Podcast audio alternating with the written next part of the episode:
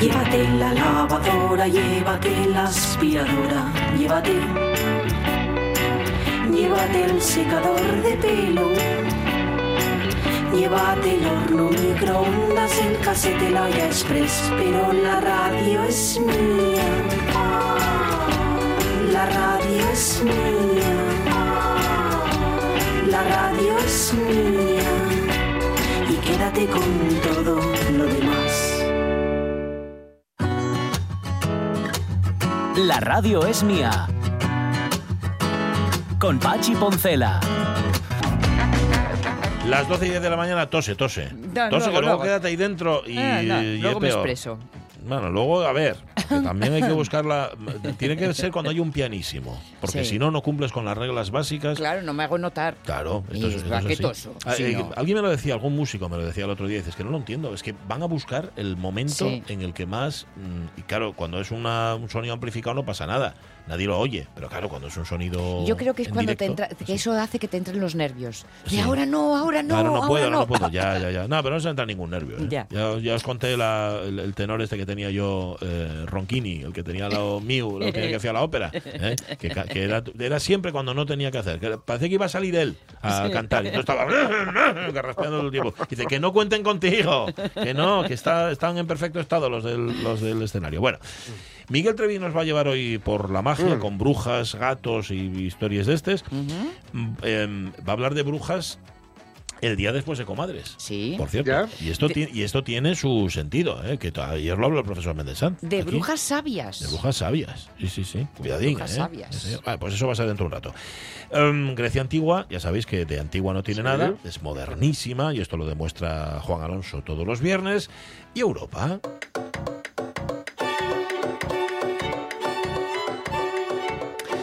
De todo lo que se cuece en Europa y que nos afecta directamente, aunque no lo creáis, nos da cuenta nuestro embajador. Iba a decir nuestro corresponsal, pero es casi nuestro embajador. Mario Bango, ¿cómo estás, Mario? Buenos días.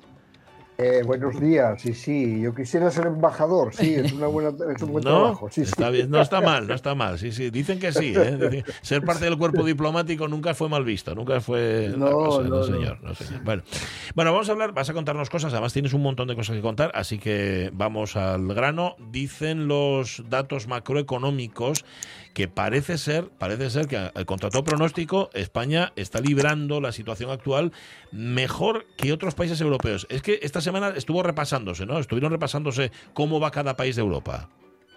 Eso es, cada tres meses la Comisión Europea hace una evaluación es. de cómo van las, los grandes datos, ¿eh? O sea, la, eh, la lo que se llama la macroeconomía. Eso es. Y en ese repaso, eh, el lunes, el, el comisario encargado, que es un italiano, Paolo Gentiloni, eh, pues eh, eh, comenta las cifras que da a conocer a los periodistas eh, en Bruselas.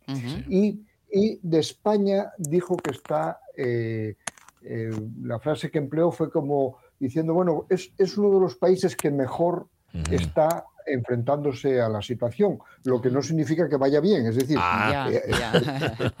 Vale, vale, es, vale. es- claro, es que eh, hay, que hay que explicar las cosas. Es decir, los ciudadanos notan que sube mucho la vida, que Sí. pagan muchísimo por el gas, que esto, que lo otro, que hay paro, que no sé qué. Pero la Comisión Europea dice, bueno, yo analizo los 27 países y de los 27, España es el que más va a crecer en, nuestra previsión, es el que más va a crecer. La re- según ellos, la inflación se va a reducir al 4,4 en 2023, que es justo la mitad de la que tiene actualmente, y que va a crecer 1,4, que es una cifra eh, muy baja, pero superior al resto de los países europeos. Y con la excepción esto- ibérica eh, como elemento influyente una vez más. Eh, bueno, sí, pues, eh, él, él dice que el- el- la, la bajada del precio del gas eh, se nota más en España que en otros países de Europa y que por lo tanto influye mucho, sí, en el IPC, evidentemente. Ujú. Vale, vale. Bueno, pues nada. Son noticias menos Esto- malas, entonces.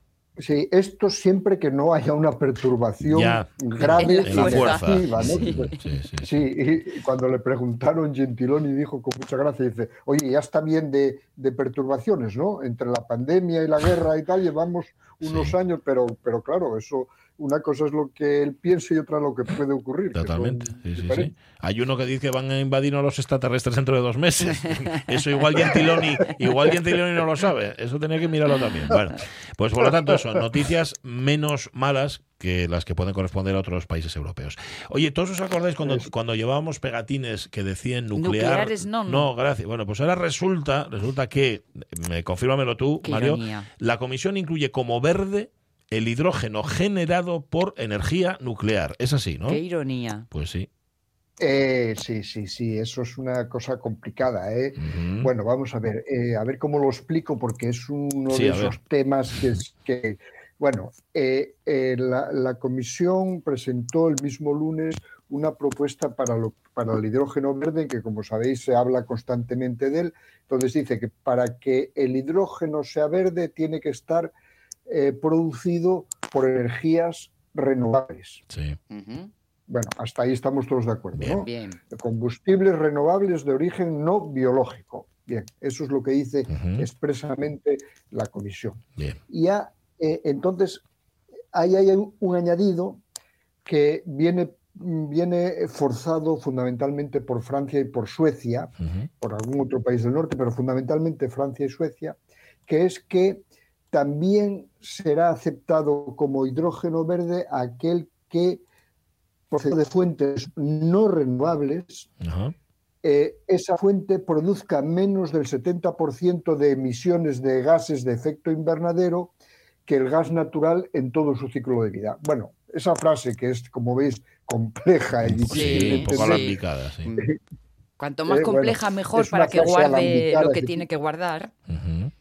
Eso es para que entre ahí la energía nuclear, Claro. o sea, la producción de hidrógeno verde por energía nuclear, porque la energía nuclear tiene menos emisiones de gases de efecto invernadero Ya. y ya sabéis que además antes, anteriormente a esto, la Unión Europea ya había, ya había introducido la energía nuclear entre, entre las que pueden seguir generando durante un tiempo que no establece como, eh, bueno, como frente a la crisis del, ga- del, del gas, ¿no? frente a la crisis de precios del gas.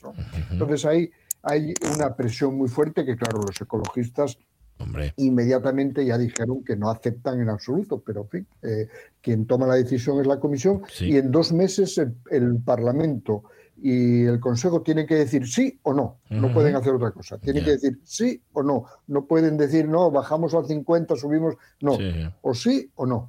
Bueno, Dos meses. Bueno, a ver qué queda esto. Esto tengo yo interés, curiosidad, a ver en por dos dónde meses va. vienen los extraterrestres, tú no te preocupes Bien, que no va a haber bien, problema con eso. En fin, sí es que de verdad hay que presionar donde hay que presionar y saber cómo presionar, eso está clarísimo. Bueno, hubo pleno del Parlamento Europeo, ¿qué pasó en Estrasburgo con los kurdos, Mario? Bueno, hubo, un pleno mu- muy activo esta, esta semana, sí, ocurrieron muchas cosas. Bueno, los kurdos eh, entraron el miércoles en el pleno del Parlamento y lo suspendieron. Tuvieron que suspenderlo durante tres horas Ujú. porque accedieron al, al, al plenario, ¿no? Al lugar donde estaban reunidos los eurodiputados y por razones de seguridad se suspendió. Bueno, ¿qué, qué pasa? Que los kurdos tienen mucho problema con Turquía, como sabéis, Sí. y bueno, querían dar a conocer su situación. La presidenta eh, del Parlamento dijo que no era la mejor manera de, protestar, pero a mí lo que me- más me llamó la atención es que eh, aquí es muy difícil entrar al Parlamento Europeo cuando hay pleno. Ajá. Es decir, solo las personas acreditadas eh, pueden acceder cuando hay pleno. Eh, el, ple- el- el Parlamento, tanto en Estrasburgo como en Bruselas, se visitan muy fácilmente, es decir, hay visitas organizadas todos los días, Sí. excepto cuando hay pleno. No sé cómo consiguieron acceder tantos kurdos a la vez. Supongo que, en fin, que hab- habrán pedido permiso con tiempo o lo que sea. Sí. pero que, que no hubiera una sospecha por parte del Parlamento de que pudiera ocurrir esto es raro, porque eso lo tienen muy en cuenta. Vale. Pero bueno, esto No es, sé. un- es una anécdota menor ¿no? Ya. dentro de la historia del Eh, Parlamento. es más importante que se aprobó el tratado, la firma del Tratado de Estambul, que es sobre eh, la protección de las mujeres. ¿Qué Sí, incluye este tratado? violencia femenina. Bueno, este tratado es, es, es, es, eh, mm, vinculante para erradicar la violencia de género. ¿eh? incluyendo la violencia doméstica. Es un, es un tratado que, que se firmó en Estambul y que la Unión Europea firmó hace seis años, Ah. pero que no ha ratificado. Ujú. O sea, una cosa es que lo firme y otra años. cosa- Sí, lleva seis años sin ratificar porque varios Estados miembros se niegan a ratificarlo. Oh, Eh, fundamentalmente Polonia y Hungría, que ya sabéis Oh. que siempre los citamos en Sí. estos casos, sí. y, y algún otro país como la República Checa, creo, en fin, hay varios países que, que ponen, ponen dificultades para firmarlo porque ellos tampoco lo han firmado eh, como país, ¿no? Ya. Bueno, esto significa que el- el- la Comisión presentó una demanda ante el Tribunal de Justicia Europeo y el Tribunal respondió diciendo que sí puede firmarlo, aunque varios países se nieguen a ello. Y por lo tanto lo llevaron a pleno en el Parlamento y eh, vieron un resultado favorable, favorable a, la, a que se ratifique Bien. que de 469 votos a favor, 104 en contra y 55 abstenciones. Es decir, hay un, un apoyo muy Hombre, mayoritario claro. del Parlamento para que se firme. Sí. Yo- Para que se firme, no, para que se ratifique. Para que Sí. se Firmado está, ratifique, pero hay que claro. Claro, la pregunta eh, inmediata después es, ¿y todo esto luego cómo va? ¿A, a- a qué se le dice no de forma tan, tan así, no? ¿Cómo, ¿Cómo podría influirnos en nuestra vida doméstica luego un acuerdo de este tipo? ¿Cuál es la letra pequeña? Estaría curioso Bueno, saberlo. Eh, Es importante que los países lo firmen porque obliga a que toda la legalidad, todo, toda la legislación que se vaya en, en el futuro, que se vaya a hacer en cada país, eh, introduce todo lo que prevé este convenio. Es decir, es, es una cuestión totalmente legal. ¿eh? Es decir, que, que cada vez que se establezca una ley, que se discuta en un parlamento eh, cualquier tema relacionado con la violencia sobre las mujeres, El convenio marca el mínimo, ¿no? Claro, tiene que introducir lo que dice el convenio. Vale. Por eso no quieren ni Hungría ni Polonia, evidentemente. Claro, la razón. Seis años, eh, atención, a los ritmos, cómo se mueve esto. Vale. Bueno, em, si fuera otro tema, igual se había aprobado antes, Sí, pero vamos, que. Eh, otra cosa que se aprobó es que no se van a vender más coches de combustión a partir de 2035, ¿verdad, Mario? Eso es. Eh, esto viene de atrás, como sabéis, la Sí. Comisión propone, ya lo propuso en 2021, que en 2035 no se vendan vehículos diésel o gasolina o híbridos. ¿eh? Ah, Eh, ah, ah. incluye a los tres. Y, y, el Parlamento lo, lo debatió durante todo este tiempo y lo votó, se votó esta semana. La votación eh, fue bastante apretada Sí. dentro de lo que, lo que cabe porque fueron 340 a favor, sete- dos- perdón, 279 en contra y 21 se abstuvieron.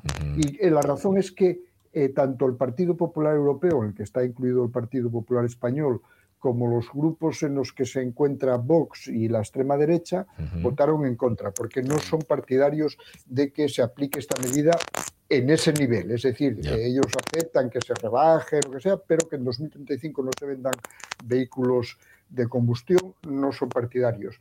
Es verdad que eh, eh, algún eurodiputado ha explicado que eh, está muy trabajado todo este tema con las eh, fábricas de vehículos, que como sabéis son muy poderosas en Europa. Sí. Europa es el primer productor mundial de coches y por lo tanto, digamos que si pusieron esa, esa cifra es porque, es porque es posible, pero también es verdad eh, que hay eh, otro dato importante que es que si hay que dar marcha atrás, mm, se puede dar marcha atrás relativamente fácil, porque lo que dice la norma es en 2035 no se pueden vender vehículos de combustión, Sí. pero no dice nada de los que ya estén funcionando. Eso es, eh, claro. Ujú. Ahí Claro, está. es decir, que el ¿Qué que haces? tenga un coche que compra en 2030 con gasolina, pues en principio puede seguir con él, Claro. salvo que haya una norma posterior que puede haber. Pero en el supuesto de que las, eh, de que las fábricas no pudieran eh, abastecer el mercado suficientemente en esa fecha, pues siempre se puede decir, bueno, pues hay una prórroga de cinco años o de diez. ¿entendéis? Sí, es decir, claro. que lo que pasa es que la comisión explica muy claramente que si no pone una fecha, no, no hay cambio. Mm, Claro. claro, es Si hay, que empezar por ahí, hay que empezar por ahí poniendo un tope, ¿no? Si ellos Claro. duran los coches tanto como el mío, que tiene Sí, 30 en efecto, años, sí, sí. Lo que pasa, lo que guapos. pasa que el tuyo para 2035, vamos, ya empieza coleccionista, me, me- me parece a mí. Está para clásico ya. Oye, hubo, una asturiana que intervino, ¿verdad?, en este, en este debate. Sí, Susana, Susana Solís, Solís, es. hizo una intervención favorable. Susana Solís es de Ciudadanos y forma parte del grupo liberal de la Unión Europea, que, que es el que decidió eh, ponerse eh, a favor de, de esta norma, que si se hubiera puesto en contra, hubiera, hubiera Cambiado hubieran todo. ganado los Sí. que están en contra. Pero al ponerse los liberales con los socialdemócratas, los verdes, etcétera, etcétera, con la izquierda en general, pues eh, salió aprobada la norma.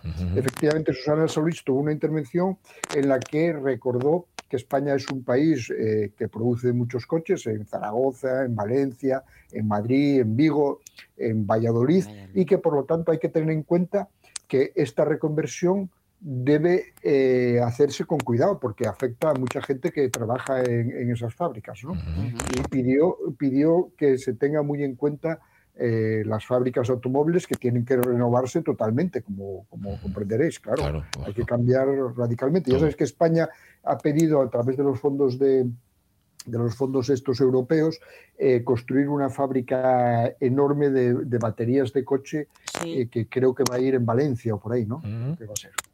Eh, al hilo de esto, hay una propuesta que se que presentó la Comisión, y además ese mismo día, el día del pleno, para que no se vendan autobuses urbanos de combustión en 2030 y que en 2040 solo el, do- el 10% del total de autobuses y de camiones puedan ser de motor diésel. Eso es, eso es. Vamos a ver. Eh, ese mismo día, eh, una vez que se aprobó esto, pues Timmermans, que es el, es el vicepresidente de la comisión que lleva el Pacto Verde, que, que es muy, muy ecologista, eh, pues eh, defendió que en 2030 los autobuses urbanos que se vendan, no los que estén circulando, los Mm. que se vendan, sean de emisiones cero, es decir, que tienen que ser eh, tiene que funcionar por hidrógeno por, por- o cualquier fórmula que no implique motores diésel o gasolina, etcétera, etcétera.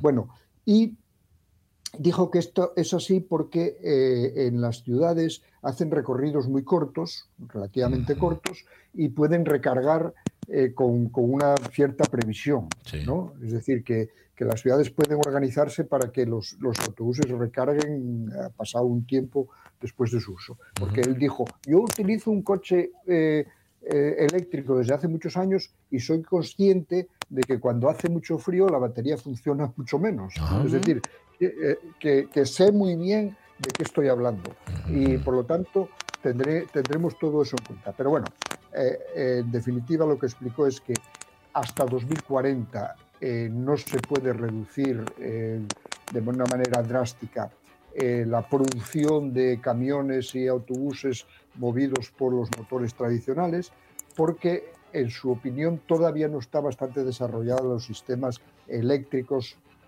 para mover grandes mm, tonelajes, ¿no? Es decir, él explicó, claro, un camión con 30 toneladas eléctrico no Ya. sé si subirá Claro, en puerto, claro. ¿no? Claro. De todas formas, está bien. ¿Eh? La administración dando ejemplo. ¿no? sí, Esta- esto obliga Sí. a las administraciones. Es. No sé si en un minuto te va a dar tiempo a contar la rueda de prensa en la que estuviste ayer, la, la de Farmamar. Eh, ¿qué, qué pasó? ¿Por qué era esa rueda de prensa, Mario? Bueno, porque veréis, eh, es que, eh, es, es que es este es un tema muy delicado y a mí me- eh, la verdad es que me dejó un poco impresionada la rueda de prensa. Farmamar es una empresa muy especializada en productos anticancerígenos. ¿eh? que relacionados con el mar. Es una empresa española muy conocida, que de hecho cotiza en bolsa. Sí. Bueno, pues vinieron a denunciar que la Agencia Europea de- del Medicamento no les reconoce un producto para el mieloma, que es un cáncer incurable, pero Sí. que ellos eh, con ese medicamento consideran que pueden alargar la vida de las personas que padezcan ese tipo de enfermedad. Bueno, pues, pues la agencia europea les niega, y ya les negó en 2018, y desde entonces vienen pleiteando y vienen ganando en los tribunales. Pero, pero eh, no han conseguido todavía eh, comercializarlo, cuando lo pueden comercializar en otras partes del mundo, porque eh, la agencia europea es solo para los 27 Claro. países europeos. Claro. Sí. Fuera de aquí, pues, en Australia o en Estados Unidos, tienen sus agencias y deciden, y bueno, ellos ya venden ese producto fuera de aquí y según ellos es un producto eficaz dentro de los límites que, que pone este tipo de enfermedades, pero que la agencia europea. Y dieron a entender que hay como una, como digamos, como una mano negra dentro Ah. de la EMA, lo cual ya es, ya es, en este caso a mí me llamó mucho la atención, eh, por países del norte que producen eh, medicamentos similares Ah, y que no vale. quieren la competencia española. Eso es lo que vinieron a decir, pero eso es muy fuerte. ¿eh? Sí, O sea, vamos. Y, porque- por Uf, otro lado, nada sorprendente. No, pero, pero decir eso Pero tienes que tener pruebas para sí. decir eso, no puedes Sí. decirlo así. Claro, claro. es que- y ellos dieron datos, o sea, de, personas, de científicos, de eh, que están en la EMA, porque ellos lo que dijeron es que cuando se analiza un, un producto de este tipo, pues se necesitan como cuatro o cinco años Sí. de seguimiento, ¿no? Eh, de como, como las personas que aceptan usarlo, etcétera, pues, pues ha- hay un seguimiento muy, muy, muy, muy estricto de, de cómo funciona el medicamento. Bueno, pues eh, luego la EMA hace un, la, la agencia europea hace un examen de cómo funcionó ese medicamento ¿no? y encarga a dos ponentes eh, que son de dos países, eh, los que sean. En este caso no eran de países nórdicos. Y estos dos ponentes dijeron que no tenían ninguna objeción al, y eso está por escrito, no hay ninguna objeción al, al medicamento este que se llama Aplidin. Apridín. Bueno, pues eh, una vez que los dos ponentes dan su, su acuerdo, Sí. hay un pleno de la EMA y ahí es donde no pasó. Y es donde ellos creen que ahí, Que ahí está, la mano negra. Bueno. Sí, bueno, sí. Está, eh, bueno, de hecho, hay una sentencia que dice que había cuatro o cinco personas de las que votaron que tenían intereses en una empresa que compite con ellos. Con Bueno, cual, bueno. eh, Pues qué historia. eso es. Parece Está de ahí, peli. Va a haber que seguirlo, Pero- ¿eh? Parece de peli, sí, Sí. sí, sí. Esto- No, sí. pero ah, claro, el problema de esto es perdón, perdonadme la, la reflexión, es que estamos hablando de gente que está muy enferma, que Sí, tiene claro, claro. ¿no? Es algo muy serio. Sí, sí. En y que no lo puede utilizar este medicamento en el supuesto de que efectivamente sea Claro, claro. eficaz como ellos creen que han probado que lo es. Pues sí.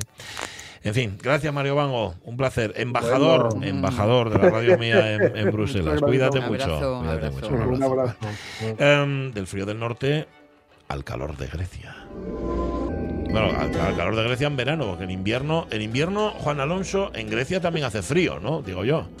También, también, También. también hace frío. Y a veces hasta, hasta nieva. Sí.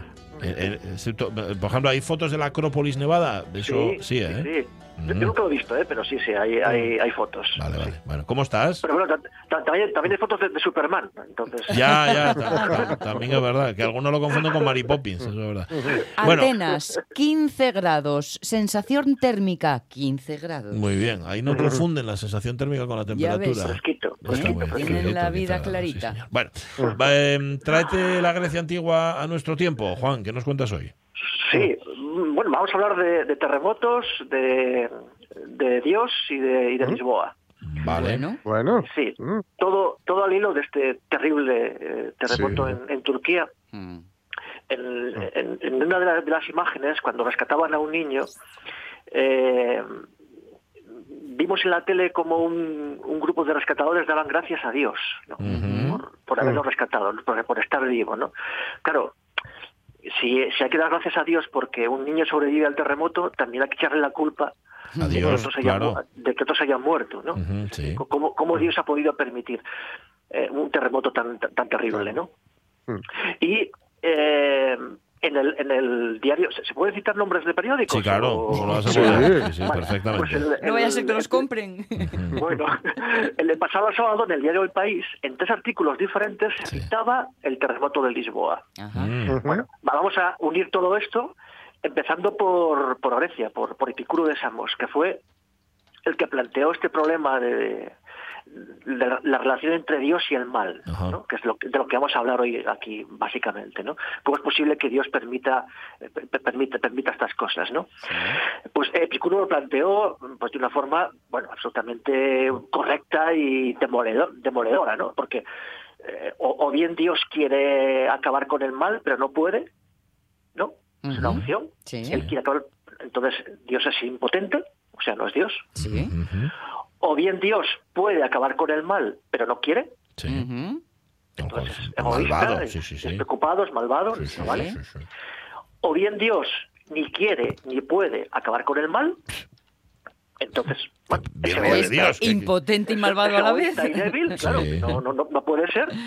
O bien, que es la, la única opción, o bien Dios quiere y puede acabar con el mal. Ujú. Bueno, esa es la única, la única opción posible en un Dios, ¿verdad? Sí, claro. Vale. Sí. El- parece que es la única opción coherente. Vale, entonces Dios, ¿por qué no lo hace? Ya. O sea. ¿por, por qué, ¿por qué existe el mal? Ya no solo el mal moral, que bueno, ahí podríamos hablar, ¿no? La- el hombre es libre y es libre de pecar, de, de Sí, cometer el... Vale, de acuerdo. el libre Pero el mal físico, ¿qué pasa con el mal físico? Ya. ¿no? Por, por ejemplo, decía Diderot que el- las maravillas del orden físico parece que revelan una inteligencia, ¿no? Es lo que después llamaremos el diseño inteligente, ¿no? Sí. Bien. Pero los desórdenes que reinan en el dentro del orden moral, decía Diderot, aniquilan toda providencia. Es decir, si, si Dios existe, el mundo debe ser lo mejor que puede ser. Sí.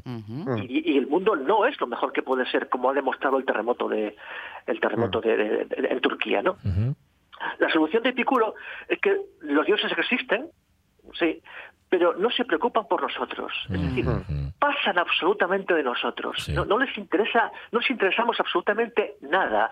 Otra opción, otra solución sería el ateísmo, claro. Sí. Los dioses Ya. no existen y por lo tanto los terremotos no tienen nada que ver con Dios, ¿no? O sea, nosotros somos al- el hormiguero para Dios. Eso es, es un, un hor- un hormi- un hormiguero.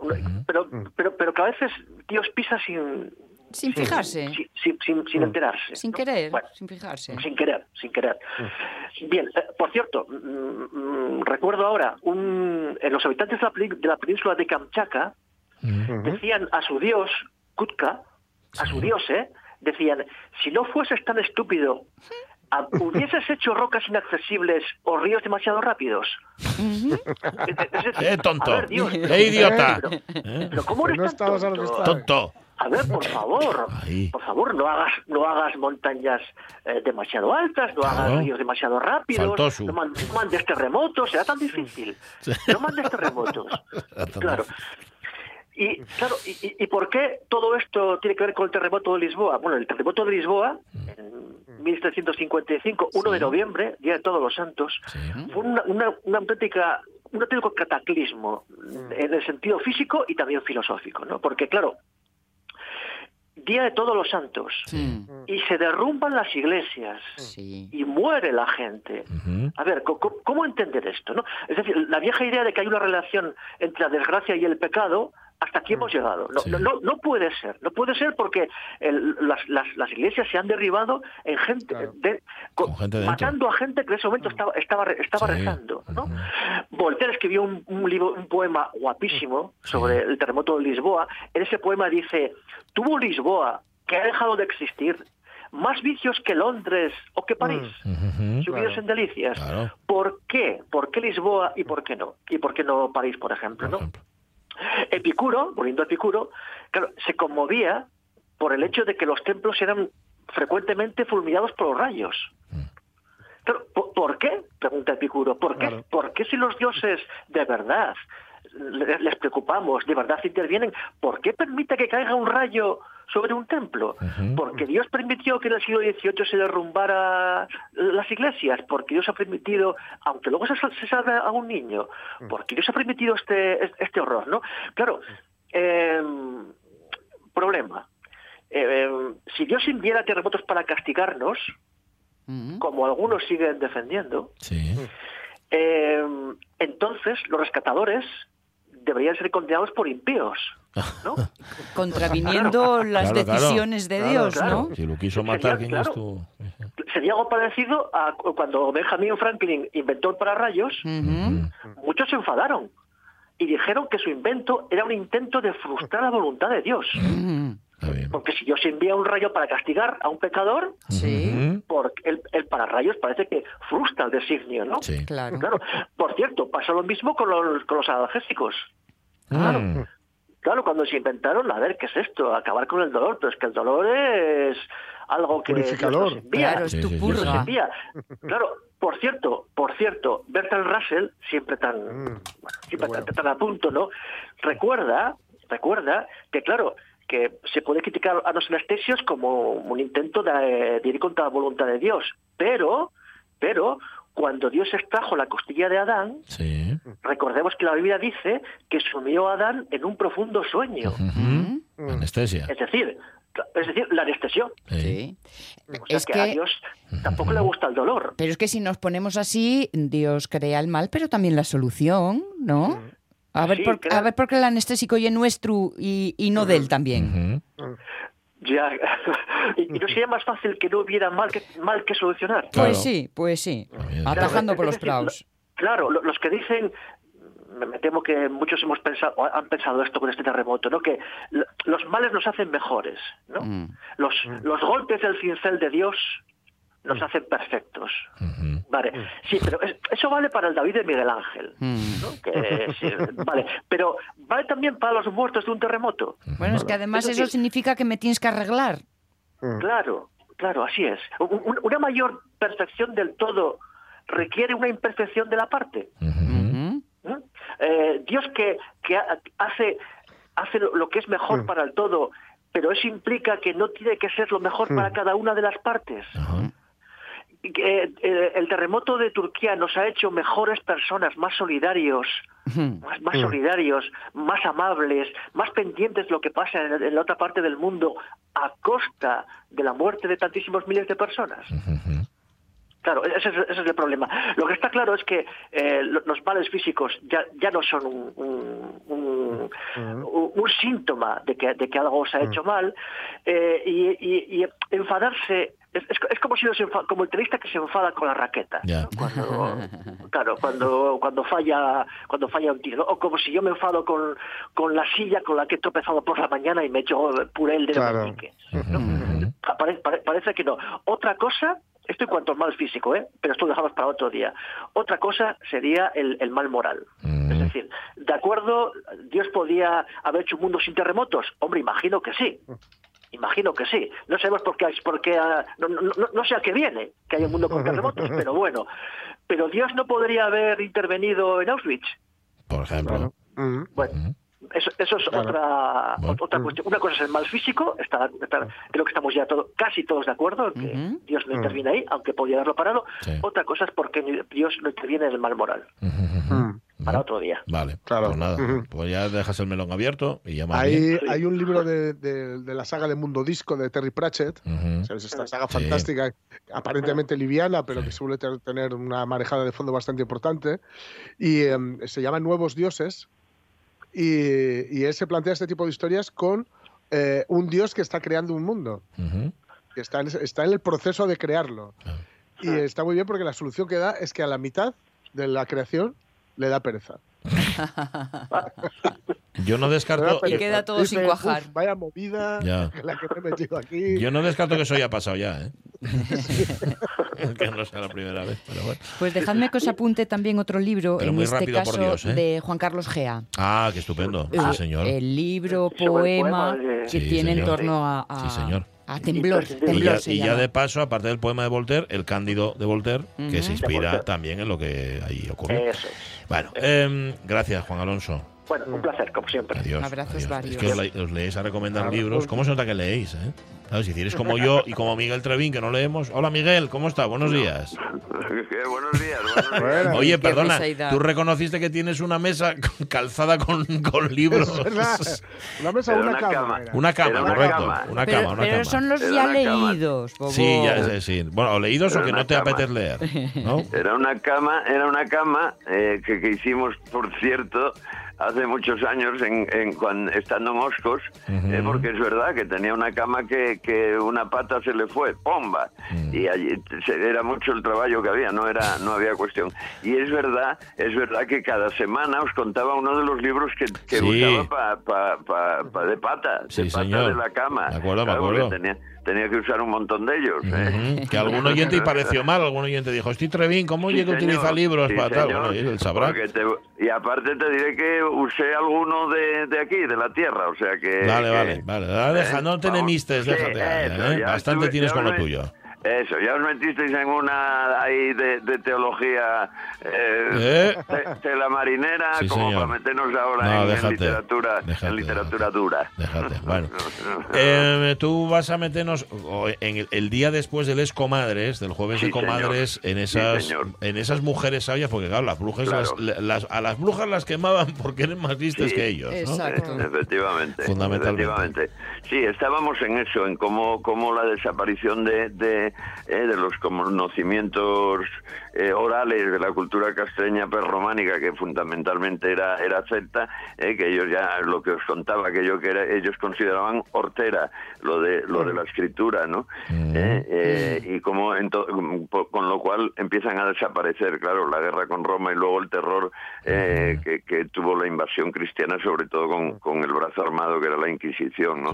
Entonces, ya vimos la importancia que le daban a las tribus astures, la, la importancia que le daban a la mujer, que yo contaba la, la anécdota de, de, eh, de lo que, del cráneo que se encuentra en, Ah, sí. en Grandas de Salime, ¿no? Sí. Eh, que era- es la demostración a tope, ¿no? De que, de que la mujer no, no apareció nunca nada y, y- y- y- precisamente delante de la entrada eh, entierran un trozo de un cráneo de una de una mujer, de una hechicera para ellos superpoderosa. Bueno, y a, a- a- a cuento de eso quería poner hoy la música pensando en eso, ¿no? Y entonces mm, pensé un tema que para mí mm, mejor demuestra la fuerza tribal eh, de la mujer, la fuerza que tuvo la mujer, pero sobre todo la mujer mm, de- del mar Cantábrico, ¿no?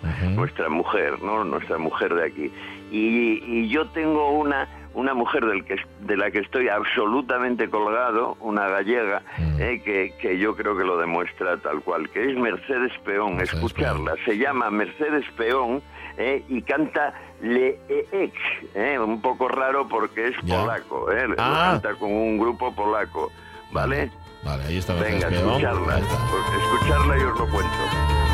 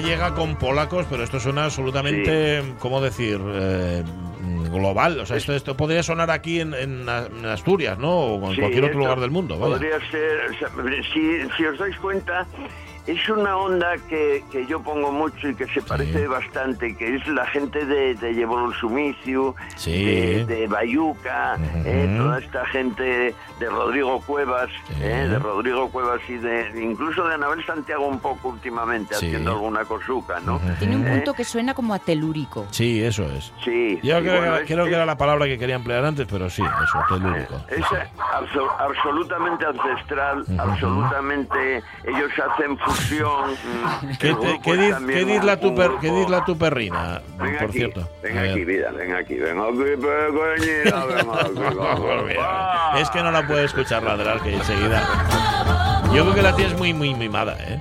Ah, Eh, Bueno, un poco, pero yo muy buenina. y buenina, sí, eso es verdad. Está dando unos lametazos ahora que para qué te voy a Sí, contar. eh, me imagino. Bueno, Sí, intenta bueno, y a ver si lo música. consigues. Sí. de la música. No, bueno, y ella se junta, esto esto es un grupo polaco, la Warsaw Village Band, un, un polaco, bueno, tiene un nombre capela, déjalo.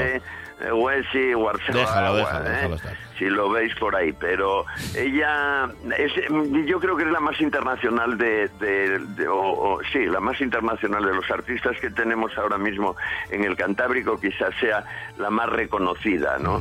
Es una mujer que estuvo en, en un montón de, de- de festivales, para que- bueno, en el de Ortigueira, para que os voy a Sí. contar, en el Intercéltico de Lorient, incluso estuvo en ese de Bustock, ya sabéis que, que hay uno en Polonia, desde el 90 y pico, hacen, hacen todos los años uno que, que dicen que es el mayor, ¿no? En, Sí.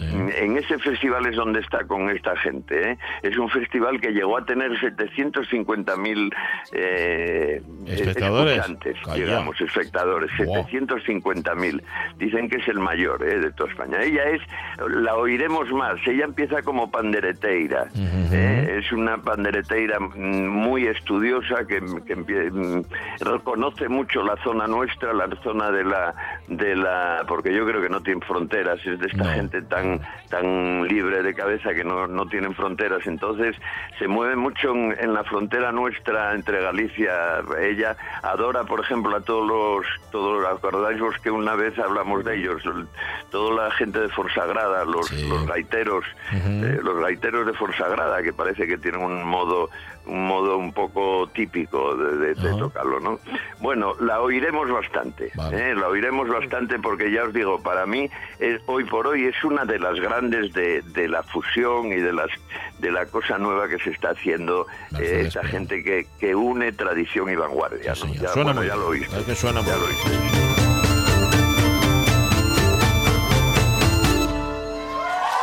Ahí está. Hala. Qué guapo. Sí, Muy bien, sí, sí, señor. sí. Muy bien, muy guapo. Muy guapo, muy Sí, guapo. sí. De hecho, bueno, es, es, en- esa es una de las actuaciones de ellos, de ellos dos juntos, ¿no? Bueno, a lo que íbamos, nenos, ¿eh? Entonces, de aquí la importancia de todas estas mujeres, ¿no? En, en- pero mi- fijaros, en Asturias, claro, la importancia mm, tienen que conservarla porque, al- digamos que al desaparecer toda la gente que eran, que eran eh, eh, los, los que tenían los grandes conocimientos celtas eran los druidas, ya os conté cómo matan a un montón de ellos en Cantabria, eh, y, los bardos. Y las que se libran un poco son las hechiceras y las sanadoras, ¿no? Que, que, que las denominan luego brujas, ¿no? Mm, y y, eh, la importancia la, la conservan en Asturias casi hasta el siglo XX, fijaros, junto a gente como, como saludadores, curandeiros, compostores, parteras, todo esto era lo que formaba un poco la medicina y la sanación eh, de, la, de la zona nuestra. ¿Ves? Ya que hablabais de libros, voy, eh, así también os recomiendo un libro sobre... Hay un libro que es Curandeiros, Compostores y otros sanadores, eh, que es de, de Martín de Villar en, en Editorial Trave. Eh, interesante, un- muy interesante, sobre todo para mí. Eh, un poco problemático porque es en fala. eh. Yo no lo encontré ni en castellano ni en otro tipo de idioma eh, inventado. ¿eh? No, No, ¿eh? está, está en fala, sí, está en fala. Bueno, eh, y esto, esto, toda esta gente era un poco los que hacían, los que hacían la, o, o los que creaban la, la sanidad. Fijaros que en el medievo, eh, en el medievo, eh, para que veáis un poco cómo estaban Asturias, en el medievo la media vida, en, la media de vida en, en- en Asturias no pasaba mucho de los 30 años. ¿Eh? Eh, imaginaros, ¿eh? no teníamos medios contra las enfermedades, estábamos expuestos a un clima súper, súper duro de aquella. Mm, estamos en el medievo, las casas eran primitivas y muy toscas, y a la vez, además, daros cuenta que eran establos de animales y estancia. Es que higiénicamente eso es que no cumplían eso ni los mínimos. Eso es. La higiene cero, higiene cero. Y es hasta finales del 14, fijaros, en el, en el 14 todavía no se documenta ninguna medicina oficial en Asturias. ¿eh? Y, y en el siglo XVII, que lo cuenta muy bien y muy gracioso Carlos María de Luis, eh, mm, en el siglo XVII hay, hay un hecho curioso porque, fijaros, hay un follón en Asturias porque solo teníamos un médico con paga oficial para todo Asturias. Uno para toda Asturias en el Madre 17, siglo XVII. con paga oficial. Madre ¿eh? prove. Uno. Es decir, en, en- en- en general había 12. 12 Ajá. en toda Asturias. Eso en privados, ¿no? Que andaban Sí. por ahí los Sí. pobres tal. Pero bueno, eh, con paga oficial que tuvieran que trabajar como funcionarios y moviéndose, uno, uno. Y entonces... Tenía que tener unas la- listas de espera terribles. este- Imaginaros, este prove, ¿no? lo de hoy no oye nada. Sí.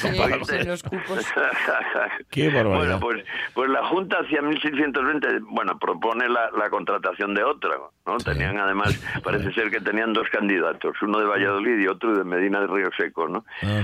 Y, y- pero todavía andaban dando vueltas porque en 1630 eh, todavía no había una decisión tomada, porque parece ser que Avilés y, y unos cuantos, 12, 12 consejos más, dijeron que Nanay Ujú. que nanay de contratar a otro. Sí. Claro, diréis que qué burrada, ¿no? Bueno. Pero bueno, ellos tenían algo de razón porque mira, voy a voy a explicaroslo, A eh, a entenderlo muy bien.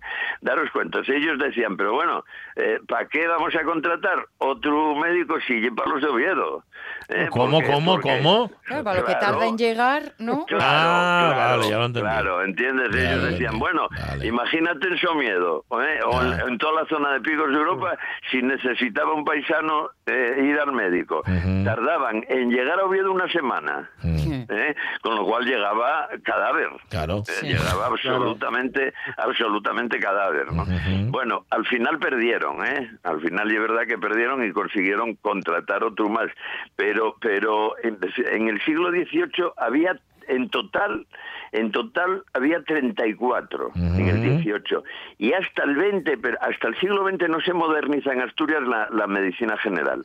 Es decir, el, el Colegio Oficial de Médicos eh, se, eh, eh, se crea en 1921, eh, ya absolutamente es, siglo XX. Y la Facultad de Medicina, que esto es, mm, parece una tontería y es muy importante, la Facultad de Medicina en Asturias se crea en 1968. Ujú. Es decir, todos estos médicos de los que estamos hablando... venían de fuera. ¿eh? Mm. Eso es. No, no solo había la dificultad de tal, sino que eran gente de fuera que era muy raro que quisiera venir a Asturias. ¿eh? Un sitio muy apartado, un sitio, a no ser que fuera gente de aquí que salió a, a estudiar o que tuviera mucha mucha historia con Asturias, ¿no? Sobre todo, seguro que familia, ¿no? Porque si no, era muy raro. De hecho, bueno, far- se fardó y en la época de dictadura se decía que, que, que teníamos nada. Hasta 1966 no existió la ley de seguridad social, ¿eh? Y hasta el 89, por ejemplo, la zona, toda la zona del noroccidente asturiano, que, que, que, que es toda la, toda la zona, ya sabéis, de Oscos, Vegadeo, Tapia, Nadia, tal, no, hasta el 89 no, no tuvimos un, un hospital, que es el de Jarrio, ya sabéis que, que el noroccidente eh, siempre se va a, a Jarrio, ¿no? A. Jarrio, que es en Coaña, al lado de, al lado de Navia. ¿Y de qué año Eh, dices, Jarrio? Jarrio es de 1989, Sí, ya me que, tocó a mí allí. es que estábamos todos vivos. Sí, sí, sí, Claro, el otro claro. día. Que es que, por Claro. favor. Ujú. Claro. Bueno, algunos vivos de milagro, porque vamos. Bueno, Ya. ah, eh, efectivamente, y es verdad, hombre, y es verdad, eh, eh, esto, eh, eh, os lo digo así un poco para que veáis cómo está la sanidad pública en Asturias y cómo era, entonces, cómo era de importante eh, todo ese tipo de sanación que teníamos a, a nivel popular, ¿no? Pero, pero es verdad que en todas las casas en Asturias, por eso en Asturias, en, por ejemplo, en todas las casas había un conocimiento básico de remedios. Sí, ¿eh? claro. Yo todavía de pequeño y vosotros igual os acordaréis del aceite de ricino Sí, sí. ¿eh? o, o- o lo el ferburo, el requemado, que yo eh, hago todavía hoy requemados. ¿eh? Y funcionate. Sí, oye, el es muy bueno, ¿eh? Para Sí, cuando sí. tienes así cosas de pecho, ¿eh? Bueno, en tu, en- en tu caso tendrás que tomar toneladas de requemado, me da la impresión, ¿no? Yo- Bueno, claro, sí, en mi caso todo son toneladas, sí. De ahí. Además, gústame el azúcar, no tengas miedo. Tomaste, que- tomaste poco para lo que tenías que haber tomado tú. Buena respiración, gran diabetes. Sí, sí. Oye, y, a- y acordáisvos de aquello que nos daban de pequeños, bueno, vosotros sois muy jóvenes, pero ¿El a mí tocó una cosa que era una especie de quina, ¿eh? de, de, de aquello Santa Catalina, acordáis vos? Sí. Que- de quina con huevo, Mm. era una cosa que nos Sí. daban las madres, Sí. que era quina con huevo y con no sé qué más. En mi casa era yema, en mi casa, bueno, en mi caso, Ajá, ye- yema sí. de huevo y polvos de Nesquik. Bueno, ¿Ves? En mi caso el, los, Nes- el Nesquik, los polvos eran de otra manera, pero el Nesquik no existía todavía. Ah, Entonces era, ya. era efectivamente era quina con huevo directamente. pero eso que era Y- para abrir el apetito.